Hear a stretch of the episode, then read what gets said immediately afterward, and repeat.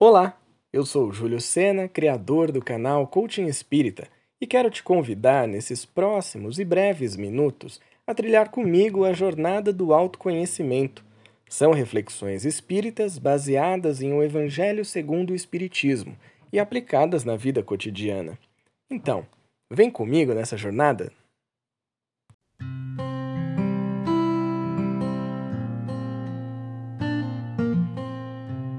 Seria incrível se existisse alguém que pudesse tirar das nossas costas um pouco do sofrimento que a gente vive no dia a dia, ou pelo menos que pudesse nos aliviar quando estamos sobrecarregados.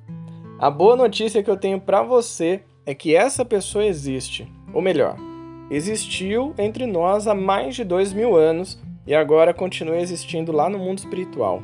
Sim, eu estou falando de Jesus o espírito mais evoluído que já esteve encarnado na Terra.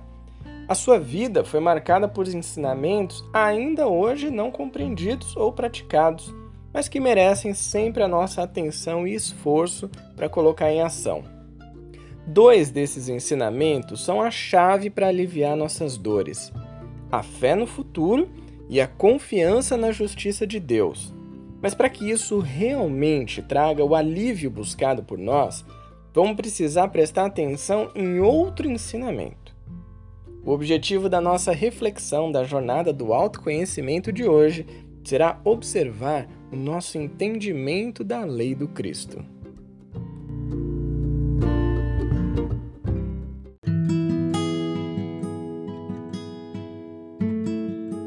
Que Jesus é gente boa e parceiro, todo mundo sabe. Mas para que a gente alcance a felicidade que ele promete aos aflitos, ele impõe uma condição: a observação da lei que ele ensina, que tem como dever o amor e a caridade. Então eu te pergunto: de 0 a 10, o quanto você compreende e pratica a lei de amor e caridade? Não é uma questão simples, já que envolve compreensão por um lado, mas a ação pelo outro. Amor e caridade parecem distantes das nossas vidas, principalmente para quem tem uma vida agitada, cheia de compromissos e sem tempo para pensar em algo assim. Mas se a gente for parar para pensar, a condição de Jesus é simples, é leve e é suave, como seu jugo e fardo é retratado no Evangelho. Observar essa lei é perceber que somos também responsáveis por aliviar nossas próprias dores e sofrimentos.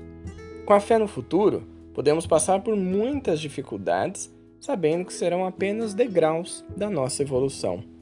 E acreditando e confiando na justiça de Deus, nunca vamos nos achar injustiçados ou penalizados por algo que não merecemos. O Cristo veio para nos consolar com a sua vida de resignação, amor ao próximo e exercício das virtudes de um espírito evoluído. Cabe agora a cada um de nós seguir sua única condição para receber esse consolo. Vale a pena refletir mais um minutinho sobre isso. De 0 a 10, o quanto você compreende e pratica a lei de amor e caridade.